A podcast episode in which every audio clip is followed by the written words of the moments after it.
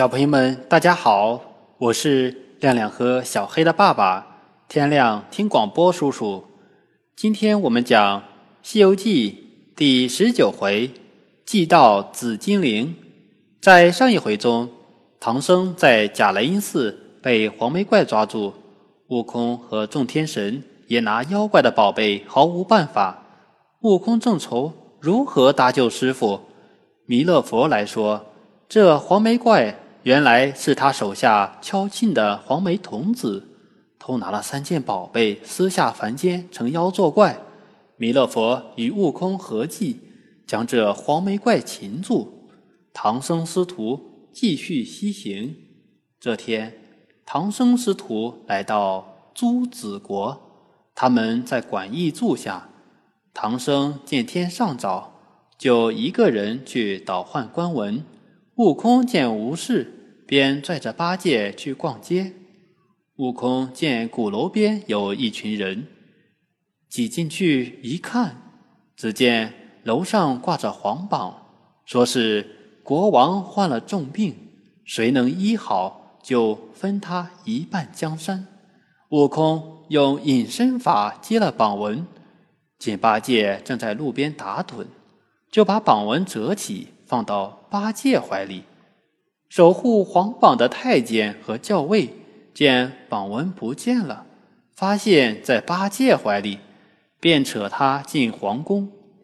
八戒知道是悟空干的事，就领他们去馆驿找悟空。悟空被请进皇宫时，唐僧还未离开。国王见到悟空，非常害怕。悟空拔下毫毛，变成三条丝线，让太监将丝线系在国王手腕上，说：“这叫悬丝诊脉。”悟空说：“圣上这病是双鸟失群症，只因惊恐忧思。”国王同意。悟空命御医把八百零八味药材，每味各半三斤。连同制药器皿送到馆驿，交给八戒和沙僧。晚上，悟空只从那些药中取出几味，研制出三个药丸。他之所以这样做，是不让太医弄明白这是怎么回事儿。国王三粒药下肚，药到病除。国王大喜，命排宴酬谢唐僧师徒。悟空问国王：“我知陛下有心事。”国王长叹一声说：“唉，三年前，麒麟山谢字洞妖王赛太岁见金圣宫娘娘长得美丽，就兴妖作怪，把她抢走了。”悟空自告奋勇。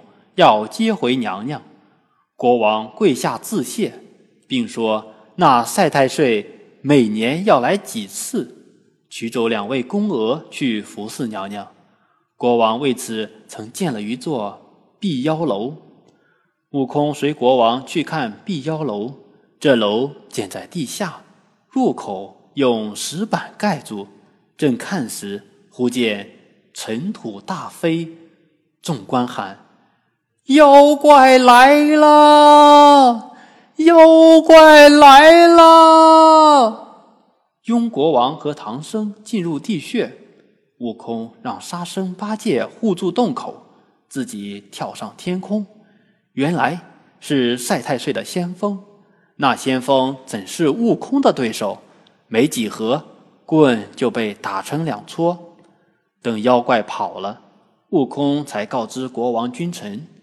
悟空要国王给他一件金圣娘娘随身物品，准备去救娘娘。国王递给他一双黄金宝串。悟空来到麒麟山，见一小妖敲着锣疾步而走。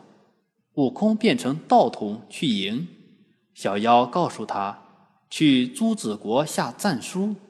悟空从小妖嘴里得知，赛太岁。有三个金铃，能放火、放烟、放沙。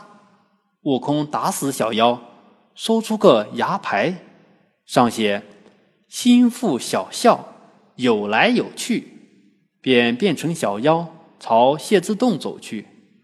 悟空走进洞，见妖王也不理。妖王扯住他，他说：“在朱子国挨了打，人家要来交战了。”妖王让他去报金圣娘娘，这正中悟空下怀。悟空见了金圣娘娘，见两旁美女都是葫芦变的，就说：“刚从朱子国下战书回来，有话要说。”娘娘喝退两班葫芦。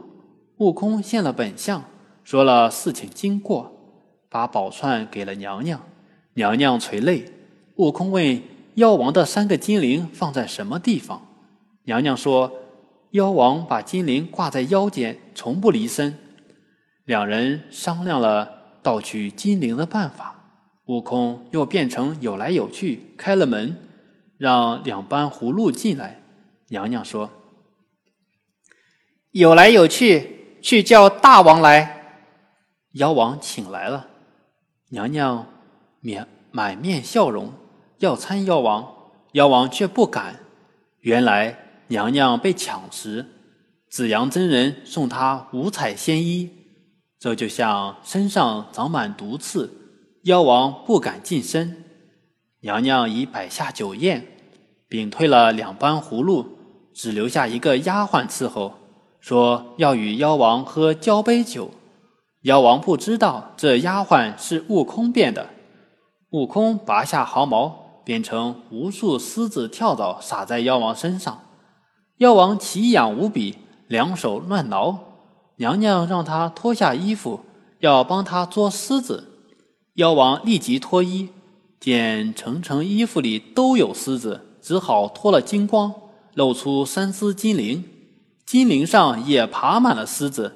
丫鬟喊：“大王，快摘下金铃，我也帮你挠。”妖王没有提防，摘下金铃交给了丫鬟。